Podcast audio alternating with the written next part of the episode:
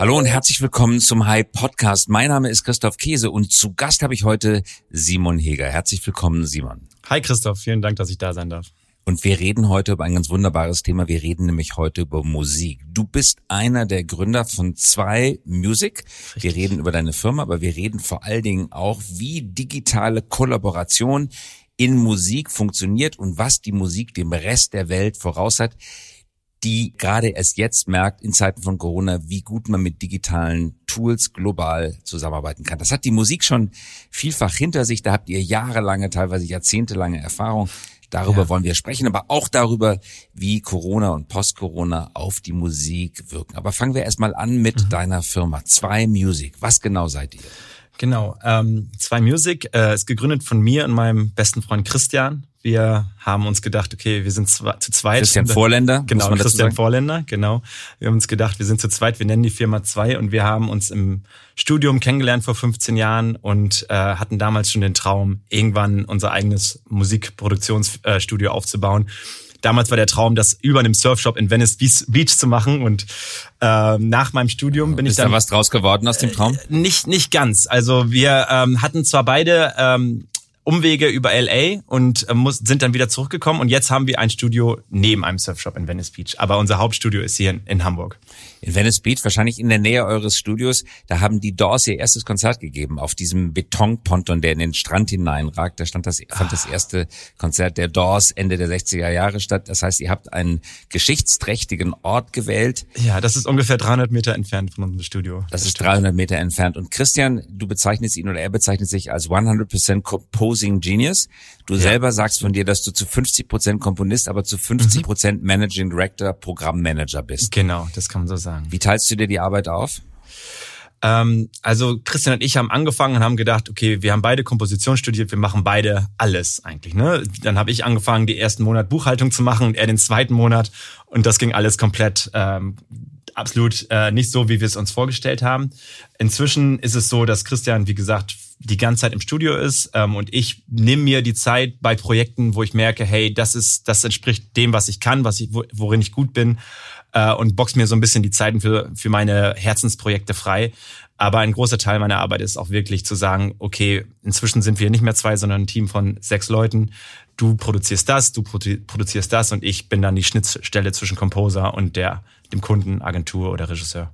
Ihr arbeitet viel für den Film, ihr unterlegt Filmtrailer beispielsweise mit mhm. eurer Musik, zum Beispiel Fluch der Karibik, Wonder Woman und auch Tomb Raider sind mit eurer Musik unterlegt, wenn ich richtig informiert bin. Richtig, ja. Das sind also ganz große Hollywood-Produktionen. Ja, genau. Wie seid ihr da reingekommen? Ähm, Christian Vollinder, mein, mein Kollege, der äh, war sechs Jahre bei Hans Zimmer im Studio in LA und hat da diesen Sound entwickelt, diesen Hollywood Blockbuster Sound, hat unter anderem für ähm, Batman vs. Superman die Musik gemacht. Äh, am Ende war es dann Mad Max, wo er mit Junkie XL ähm, co-komponiert ähm, co hat.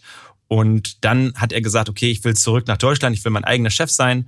Wir haben unsere Firma gegründet und hatten automatisch diesen leichten Hollywood-Flair in deutschen Werbespots. Ich war vorher in der Werbung. Ähm, da haben wir aber gemerkt, hey, das ist nicht alles, was wir wollen. Wir wollen nicht nur Werbemusik machen, wir wollen auch ähm, dieses Skillset, was Christian sich jahrelang erarbeitet hat, in äh, weiter weiter verfolgen. Und da haben wir dann ein paar Bewerbungen geschrieben, ein paar Reels verschickt und hatten dann ruckzuck tatsächlich das Glück, Wonder Woman, äh, den Trailer für Wonder Woman zu scoren. Beziehungsweise wir haben einen Track gemacht, den die Editor von Wonder Woman benutzt haben, was wir aber gar nicht wussten. Wir haben es erst erfahren, als wir im Kino einen Film sehen wollten und der Trailer dann mit unserer Musik lief und wir aufgesprungen sind und gejubelt haben. Dann kann man ja bekanntlich die doppelt so hohe Rechnung schreiben, wenn man vorher nicht informiert und gefragt worden ist. Genau, ja. Ihr habt auf der Werbeseite Audi, Lidl, Lufthansa, Mercedes, Porsche, BMW mit eurer Musik geholfen. Genau. Also eine ganz ansehnliche Kundenliste. Dankeschön. Lass uns nochmal zurückkommen auf die Blockbuster-Musik. Mhm. Du sagtest das gerade für all diejenigen unter unseren Hörerinnen und Hörern, die sich für Musik interessieren. Wie schreibt man als Komponist Blockbuster-Musik? Was zeichnet es musikalisch aus, dass eine Musik einen Blockbuster untermalt? Also das erste ist erstmal zu unterscheiden zwischen Filmmusik und Trailermusik, was ganz viele Leute nicht wissen und ehrlich gesagt wusste ich das am Anfang auch nicht. Die Trailermusik ist nicht die gleiche Musik, die auch im Film läuft. Im Film ist es oft Musik, die ähm, Story, die die Story unterstützen soll, die vielleicht beschreibt, warum zum Beispiel ein Junge durchs Bild läuft äh, warum er warum er schnell oder langsam läuft, das ist alles Job der Musik. In Trailer ähm, Trailermusik funktioniert anders. Da muss man quasi Erwartungen aufbauen und Spannungen aufbauen, so ins Unermessliche, aber nie auflösen, weil dafür soll man ja dann sich den Film anschauen. Ähm, Blockbuster-Musik zeichnet sich hauptsächlich durch einen großen Sound aus. Also in unserem Fall, wofür wir bekannt geworden sind, sage ich mal, ist epische Orchester Orchestermusik. Also großes Blasorchester, große Streicherorchester, hybride Sounds. Das sind echte Orchester, das ist nicht nur aus dem Computer. Ihr komponiert am Computer, ihr simuliert am Computer, aber aufnehmen tut es mit echten Menschen, mit echtem Orchester. Es ist eine Kombination, es kommt wirklich auf das Genre an. Unser erstes Album, was wir gemacht haben, wir haben auch bei Trailermusik produziert man Alben wie echte Künstler, sage ich mal, haben wir uns tatsächlich dann ähm, in Berlin in das Telex-Studio eingeschlossen für ein paar Stunden oder einen ganzen Tag war es eigentlich und haben das ganze, ein ganzes Orchester aufgenommen. Und das war ein sehr magischer Moment natürlich, wenn man sieht, wie die Musik lebendig wird auf einmal. Und das sind 120 Musikerinnen und Musiker oder wie viel sind das ungefähr? Ich glaube, es waren 80, aber 80. Also ein ganz breiter Sound und das kommt plötzlich zum Leben, die Musik, die man auf Papier oder auf dem Computer notiert genau, hat. Genau, das ist und es klingt absolut das Highlight, ja. Freunde, die Filmkomponisten sind, sagen mir immer, das klingt dann eben komplett anders oder nochmal ganz anders. Das bringt den eigentlichen Esprit in die Musik, wenn sie von Menschen gespielt wird statt vom Computer. Ist das richtig so? Das ist einfach nur die Verherrlichung der Vinylschallplatte, die völlig anders klingt als ein MP3-File. Ganz ehrlich, Christoph, ich glaube nicht, dass 90 Prozent der Leute den Unterschied hören würden. Es ist ein bisschen enttäuschend, aber die Samples. Aber du hörst ihn. Ich würde ihn hören. Ähm, die Samples sind inzwischen heute so gut. Letztendlich sind das ja auch Original-Sounds, Originalstreicher, die aufgenommen wurden in jeglichen Tonarten, Systemen, in Modulation und Expression. Äh, und die wurden dann einfach zusammengesetzt und ähm, ja, da gibt's eigentlich kaum noch Unterschiede zur, zur Orchestermusik. Es Aber sind dann diese muss es geben, dass ihr 80 Leute dafür bezahlt, dass sie im Studio sitzen. Wenn der Computer so gut könnte, müsstet ihr das ja gar nicht tun. Ja, genau. Also es sind tatsächlich die 10 Prozent, die es dann einfach noch einmal perfekter oder noch geiler machen. Und während des Trailers, der ist wie lang? Zwei Minuten dreißig etwa? So um den Dreh, ja. Ja. Mhm. Und die Spannung löst sich nie auf? Ähm, nee, es baut sich eigentlich auf. Man denkt, man ist am Ende, dann baut sich noch mehr, noch mehr auf und dann baut sich noch mehr auf. Also ab und zu gibt's am Ende so einen kleinen Abklang, aber die, das Ziel ist ja, dass jeder diesen Film, den er da im Trailer sieht, sehen muss. Und das kann man ja nicht machen, wenn man spoilert, sozusagen. du gehst musikalisch gesehen nie durch eine Kadenz auf eine Tonika zu, sondern es bleibt irgendwo in der Luft hängen. Die erlösende Tonika kommt nicht. Ähm, boah, in den meisten Fällen, ich glaube, so ganz pauschal kann man das nicht sagen. Manchmal kommt dieser Abschluss-Sound, der, der auch auf der Tonika ist, aber es hat immer noch diese Erwartungshaltung, dass man denkt, okay, wie geht es aus? Wie geht's weiter?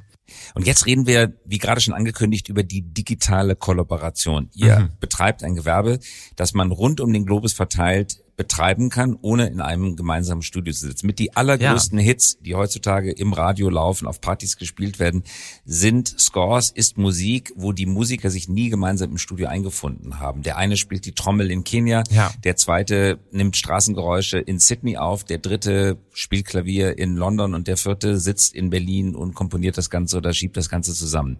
Ist das wirklich so? Ja.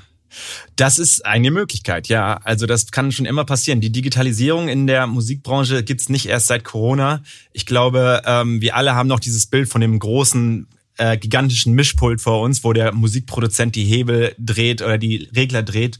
Ähm, durch die ähm, neue Technik wie am Laptop Computer, Musik zu machen, ähm, ist es immer leichter gewesen. Man muss nicht mehr unbedingt zwanghaft in einem Studio sitzen. Man kann auf der ganzen Welt sitzen, wenn man einen guten Laptop, ein gutes Mikrofon hat. Äh, und dementsprechend kann man auch von überall Leute aufnehmen. Es gibt inzwischen sogar schon Software, wo man wirklich im Internet live Musik zusammen machen kann. Also ähm, mit Sequencern wie Ableton oder Cubase kann man dann quasi die anderen Instrumente, Instrumentalisten einspeisen, so dass man eine Live-Session direkt im Computer hat und es sich so anfühlt, als sei der ähm, Musiker, Instrumentalist im anderen Raum. Es gibt auf Netflix eine wunderbare Dokumentation über Avicii, mm. in der man genau sieht, wie Avicii gearbeitet hat. Und es ist wirklich faszinierend. Es ist immer auf den Knien, das ist auf Reisen, das ist im Flugzeug, das ist in Tourbussen. Das ist mit winzigen Keyboards, also die mhm. vielleicht von der Breite her anderthalb Oktaven vielleicht oder vielleicht maximal zwei Oktaven umfassen können. Ja. Manchmal holt der eine Sängerin oder einen Sänger dazu, die stellen sich dann in, tatsächlich wirklich physisch in den Kleiderschrank, nehmen ein Mikro mit rein und daraus entstehen Welthits. Ja, das stimmt. Also die Basis, die Idee kann so entstehen. Ich glaube, dass letztendlich auf diesen Sound zu kriegen, dass man ihn sowohl im Radio als auch in dem 10.000 Mann Menschenclub hören kann. Dafür braucht man vielleicht doch noch ein bisschen mehr Equipment und ich glaube auch nicht, dass Avicii das damals auf seinem Laptop gemacht hat, sondern die Spuren dann an den sogenannten Mixing Engineer gegeben hat und der ist dann vielleicht doch auch in einem richtig guten Tonstudio zu Ende Das ist gebracht. interessant, das kommt in dem Film nicht vor. Tatsächlich. Das, äh, also der Laptop kann das nicht rendern, der kann das nicht rechnen, damit wäre er überfordert. Also er, er würde sehr schnell an die Grenzen kommen. Eventuell könnte man den, den Laptop dann in ein gutes Studio nehmen und man braucht halt diese sogenannten Wandler und auch gute Lautsprecher, um sowas zu Ende zu bringen. Sowas kann man nicht am Kopf, Kopfhörer machen. Da kommt es eher drauf an. Wie arbeitet ihr denn? Du sagtest, ihr seid zu sechs, einige von euch sitzen in Los Angeles. Wie arbeitet ihr im Arbeitsalltag zusammen? Äh, Also wir haben alle das gleiche System. Wir haben hier in Hamburg sechs Studios, eins und eins noch in Hamburg. Ähm, Wir können quasi uns die Sessions über Netzwerk hin und her schieben, auch über diese Software, die ich vorhin erwähnt habe, Splice. Über Splice geht das. Ähm, Wir, ähm, ja, wir telefonieren, wir sprechen, wir nutzen Slack, um uns Sachen, Ideen hin und her zu schicken. Auch simple Tools in Anführungszeichen wie WhatsApp. Und die Ideen sind was, ein, Beat oder Genau, Trommelgeräusch genau. Also oder es- es- es ein Alltagsgeräusch, das ihr aufgenommen habt oder eine Melodie? Genau, das, also es ist von bis. Also es könnte sein, dass es ein Beat ist, es kann sein, dass es irgendein ein Geräusch ist, Geräusch ist, das wir in unseren Zoom äh, singen oder oder flöten ähm, und dann weiterleiten und sagen, hey, wie, wie findest du die Idee? Wollen wir das mal fertig machen? Es kommt aber auch oft genug vor, dass man ähm, Projekte zum größten, also es gibt meistens einen, der die Lead hat, ne, dass der quasi 90, 80 Prozent der Musik macht und dazu sich dann Feedback von uns im Team holt und vielleicht noch ein paar Inspirationen holt. Und womit fangt ihr an? Mit der Vokalstimme, mit einer Melodiestimme überhaupt und mit einem Rhythmus? auch das kann man, kann man nicht pauschalisieren. Es kommt wirklich auf den Job an. Ich würde sagen, wenn es, wenn es um den Song geht, wenn wir Songs machen, dann kommt meistens eine, eine Hook, also eine Melodie, die irgendwie im Kopf bleibt, vielleicht irgendwann der Refrain wird. Ähm, wenn es für Trailermusik ist, kann es irgendwie ein Drum-Pattern sein, kann es ein Streicher, Streicher, ähm, Akkord, eine Streicherakkordfolge sein. Von bis. Also da gibt's keine, kein geheimen Rezept.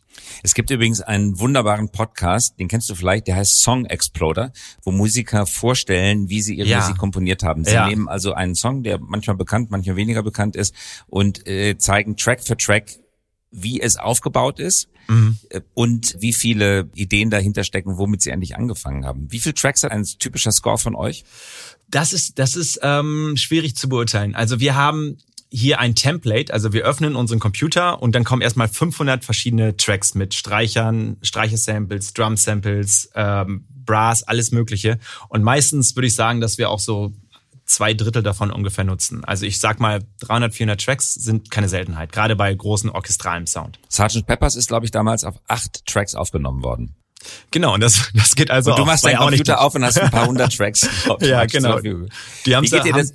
Haben, die, Bitte? haben die nicht sogar auch nur einen Mono-Speaker gehabt damals? Das war ganz interessant, da stand der Spr ähm, Lautsprecher in der Mitte. In den Abbey Road Studios, ja. Wie geht es dir persönlich? Fällt dir eine Melodie ein oder was fällt dir ein? Was kommt in deinen Kopf? Ja, meistens kommt irgendeine Melodie. Also angenommen, wir schreiben einen Song für einen Werbespot. Also zum Beispiel, ich glaube, du hast ja neulich mit einer gesprochen, die war im Marketingteam von der BVG. Wir haben auch mal Musik für die BVG gemacht und da haben wir ähm, eine, genau, da war zuerst eine Melodie, die wir gesummt, gesummt haben. Ähm, dann haben wir die ganz schnell erstmal auf. Hauptsache, wir nehmen es auf, weil solche Ideen kommen und gehen sehr schnell. Deshalb ist es auch heutzutage sehr praktisch, dass man immer sein Handy an, parat hat und einfach kurz diese Melodie aufnimmt. Dann ähm, setzt man sich hin, hört sich die Melodie an, denkt an das Briefing der Kunden. Das ist natürlich inzwischen auch immer sehr wichtig. Man kann nicht immer ganz nach frei, frei nach Schnauze äh, komponieren. Man hat Vorgaben oder Briefingswünsche. Äh, und dann setzt man sich hin, spielt Akkorde, äh, holt eine Gitarre raus, probiert ein bisschen mit Drum-Samples, nimmt das manchmal selber auf, manchmal ähm, holt man sich jemanden dazu und so entsteht Stück für Stück der Song. Und dann hat man die grobe Idee und dann kommt das Feingetune, was meistens der, die, der größte Teil der Arbeit ist, nämlich in Details die Melodie verbessern, Worte verbessern, äh, jedes, jeden Sound so echt wie möglich klingen zu lassen. Und das ist immer viel Gefrickel.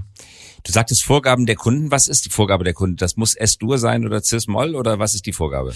Nee, das so präzise ist es nicht. Also oft fängt es damit an, dass wir mit einer sogenannten Mood Search anfangen. Also die Kunden sagen, hey, wir stellen uns einen Titel für den für den Spot vor, der muss dynamisch und cool sein. Und damit kann keiner richtig was anfangen. Also es ist immer sehr breit. Und deshalb gehen wir immer daran und sagen, okay, kannst du dir das so vorstellen wie dieser Coldplay-Track oder eher wie dieser Beatles-Song? oder irgendwas dazwischen und dann äh, kommen wir uns so langsam näher und wissen, okay, das ist der Sound, die Melodie, die nicht die Melodie, aber das Gefühl, was der Song über, übermitteln soll.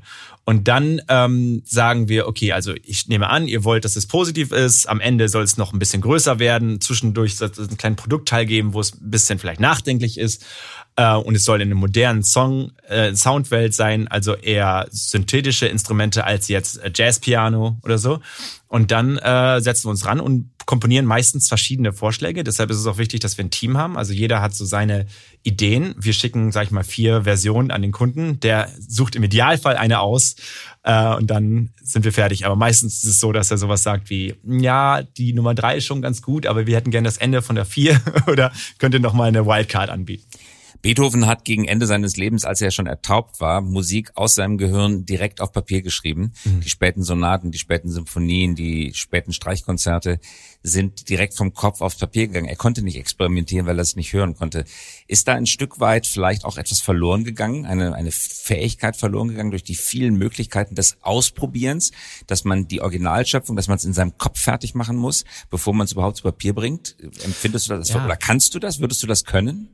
Ähm, also Notenschreiben haben wir alle mal im Studium gelernt. Äh, ob, ob das jetzt wirklich den Song voranbringt, weiß ich nicht, aber ich weiß genau, was du meinst. Also je mehr Möglichkeiten man hat, desto schwieriger ist es. Ne? Ich glaube, das Paradoxon of Choice äh, gibt einem jetzt nicht quasi die komplette Vielfalt, die man haben möchte. Manchmal ist es wirklich einfacher, dass man sagt, okay, ich nehme jetzt alle Instrumente, die hier im Studio sind, äh, die keinen, die man nicht an Strom anschließen kann, um sich ein bisschen einzuschränken und dadurch kreativer zu werden. Ja, genauso wie man bei Photoshop gut tut, die Effekte eben nicht zu benutzen, weil genau, jeder benutzt ja. sie, jeder hat sie, jeder kennt genau. sie, sind tausendmal gesehen.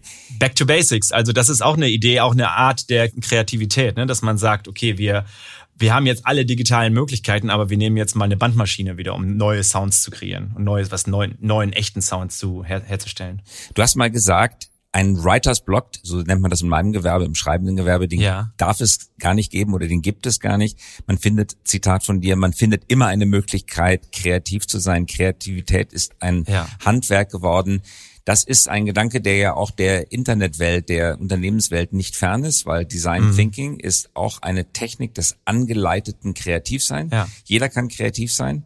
Wie gehst du persönlich damit um? Was schafft für dich, euch kreative Umfelder? Mhm. Und wie wichtig ist es, dass man sich dabei persönlich sieht?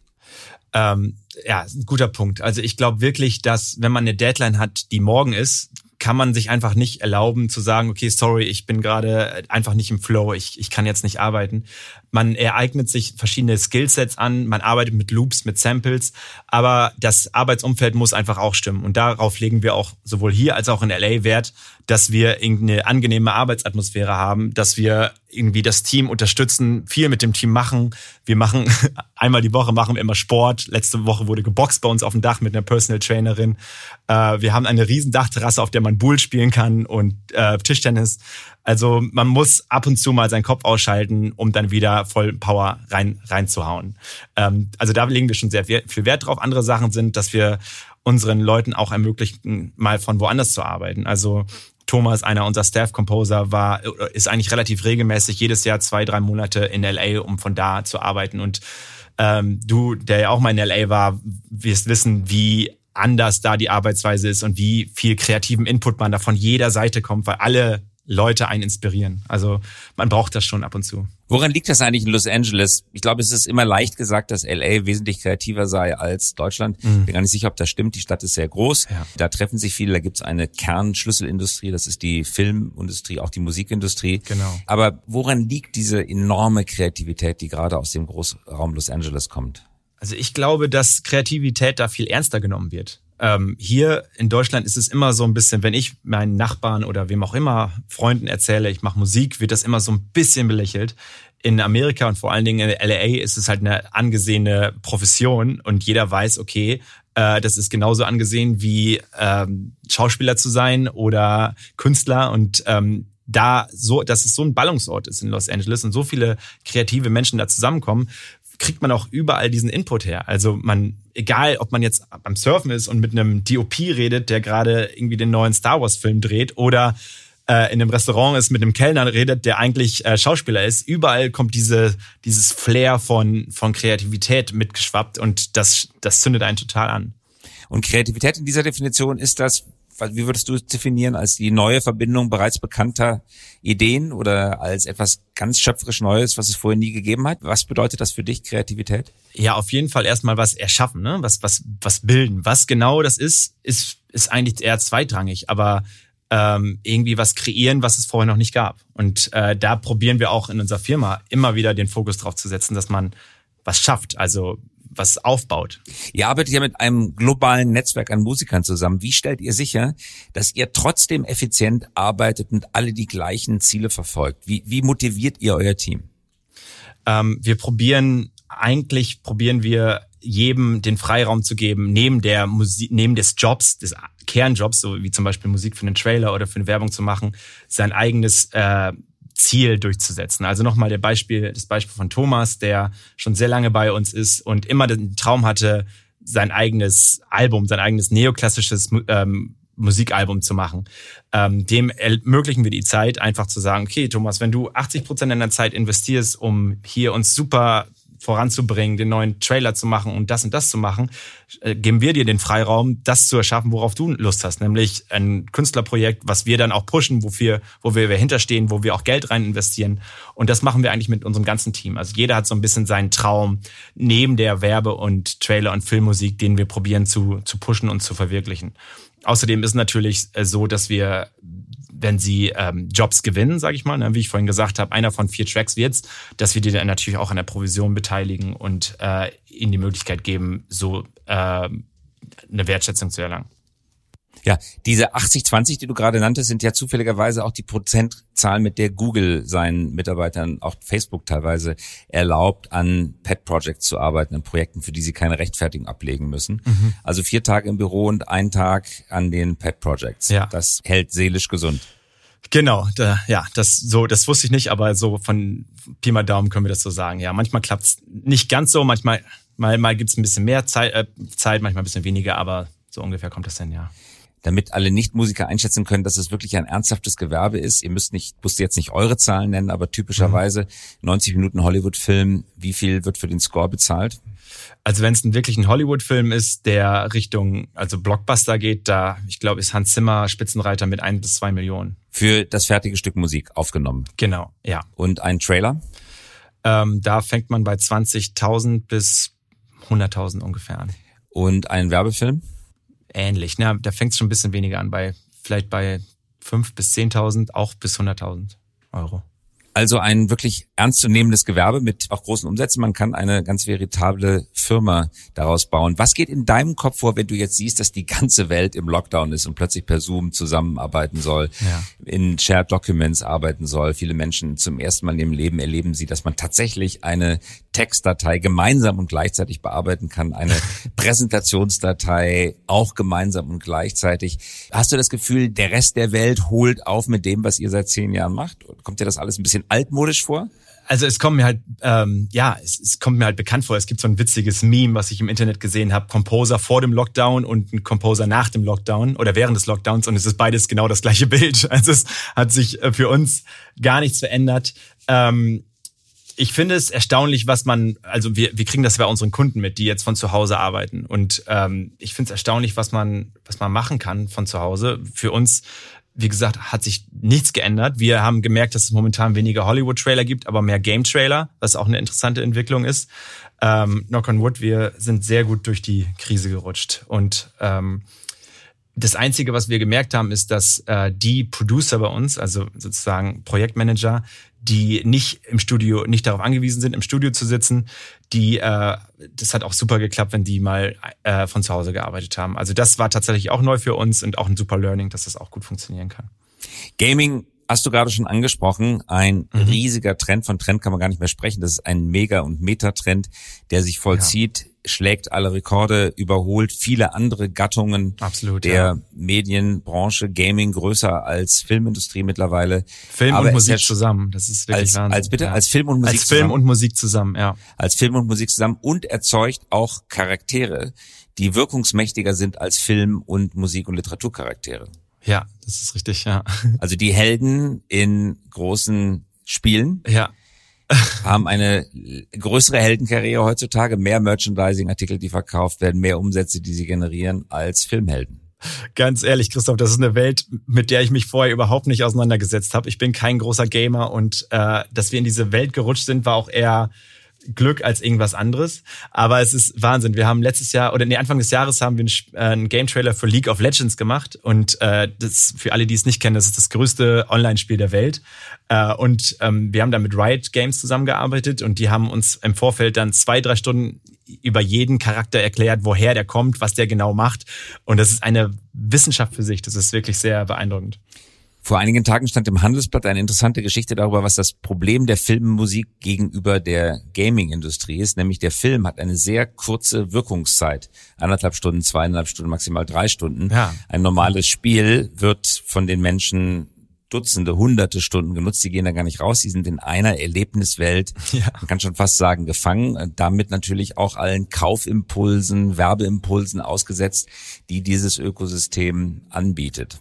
Ja, das ist Wahnsinn. Also nochmal Beispiel League of Legends, als wir da auf dem Campus waren. Der, ich war auch einmal auf dem Google Campus, aber der Riot Games Campus war nix dagegen. Ich glaube, da waren 2000 Leute, alle für das eine Spiel. Und da wird jedes, jede Woche wird das Spiel geupdatet. Also es gibt immer wieder was Neues. Also es ist quasi eine Serie, wenn man es mit einer TV-Serie vergleicht, die einfach bis ins Unermessliche geht. Und natürlich äh, gibt es da sehr, sehr, sehr viele Fans, die äh, A bereit sind, dafür viel Geld auszugeben, als auch B sich sehr damit auseinandersetzen und ähm, sich sehr dafür interessieren. Also die Und im Mittelpunkt stehen Figuren auch. Wieder. Genau. Genau. Es ist nicht einfach nur Ballerspiel und Hit-and-Run-Spiel, genau. sondern es sind Figuren, Charaktere, die eine eigene Charakterwirkung entfalten und die Menschen auch psychologisch in ihren Bann ziehen.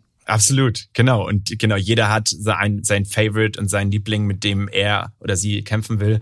Und dann gibt's ja auch diese E-Sports-Welt. Ähm, und um da auch mal eine Zahl zu, sehen, zu nennen, jedes Jahr gibt's eine Weltmeisterschaft in diesem Spiel nur League of Legends, wo das Preisgeld 20 Millionen Dollar ist. Und das kriegen 15- bis 16-Jährige, die einfach sich da die Profis. Was Profis mir mein 13- und mein 15-jähriger Sohn auch ständig entgegenhalten, wenn ich ihnen sage, sie sollen bitte weniger spielen. ja, das ist äh, schwierig dagegen anzugehen, argumentativ. Wo wird sich denn der Markt hin entwickeln, wenn du da zum Abschluss vielleicht noch etwas zu sagen möchtest? Mhm. Werden diese Branchen Film und Gaming miteinander verschmelzen? Wird Musik ein kleiner Teil des Ganzen sein? Werden überhaupt alle Branchengrenzen miteinander verschmelzen? Wird das alles eins? Oder wie siehst du die Marktentwicklung aus deiner heutigen Sicht? Also in Bezug auf Games äh, auf jeden Fall. Also es wird darüber diskutiert, ob man Serien macht, die auf Game-Charakteren beruhen. Ähm, also das wird auf jeden Fall verschmelzen. Was ich viel interessanter finde, ist, äh, wie die, die Herstellung der Musik in der Zukunft aussehen wird. Nämlich auch da gibt's äh, Firmen, die sich darauf spezialisiert haben, künstliche Intelligenz zu schaffen, die Musik produziert und Musik herstellt. Also wenn du für deinen YouTube-Film oder sagen wir für deinen Podcast Musik brauchst, die ähm, nur so ein bisschen leicht im Hintergrund ist, vielleicht, wie ich vorhin erwähnt habe, positiv, am Ende ein bisschen negativ, nur um Beispiele zu sagen, dann äh, gibt es da inzwischen Technologien, die dir so eine Musik erstellen können.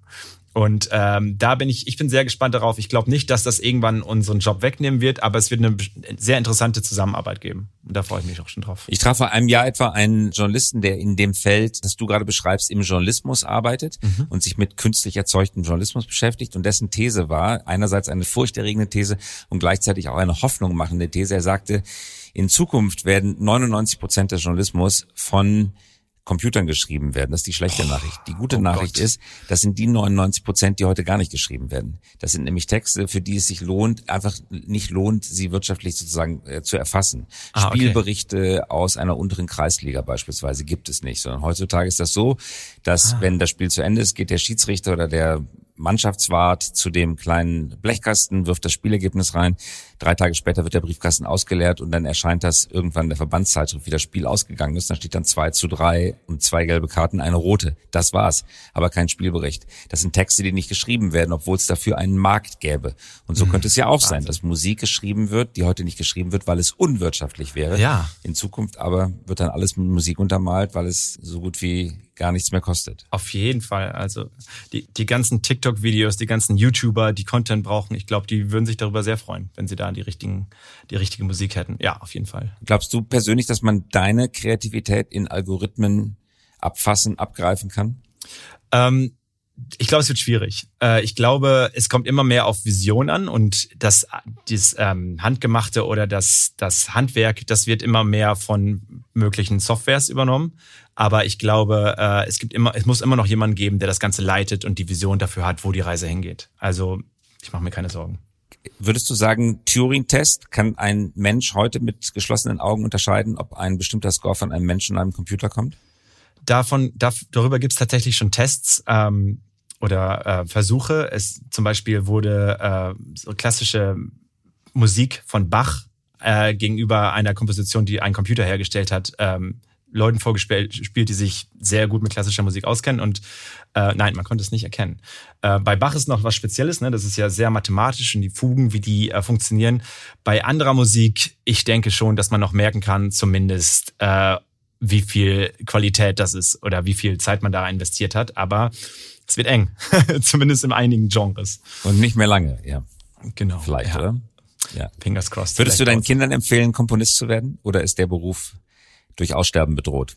Ähm, ich, also ich habe keine Kinder, aber wenn ich Kinder habe, dann würde ich denen empfehlen, das zu machen, was sie, was sie lieben. Und ähm, meine Eltern waren jetzt auch nicht begeistert davon, als ich Musik machen wollte, aber sie haben mich unterstützt und sie da ist, man kann davon leben. Ganz herzlichen Dank, Simon, dass du mit dabei warst. Danke, Christoph. Vielen, vielen Dank. Das war Simon Heger, Filmkomponist, Musiker und Unternehmer. Und wie wir gehört haben, großes Digitaltalent. Ganz herzlichen Dank fürs Dabeisein. Das war der High Podcast und wir hören uns wieder in der kommenden Woche.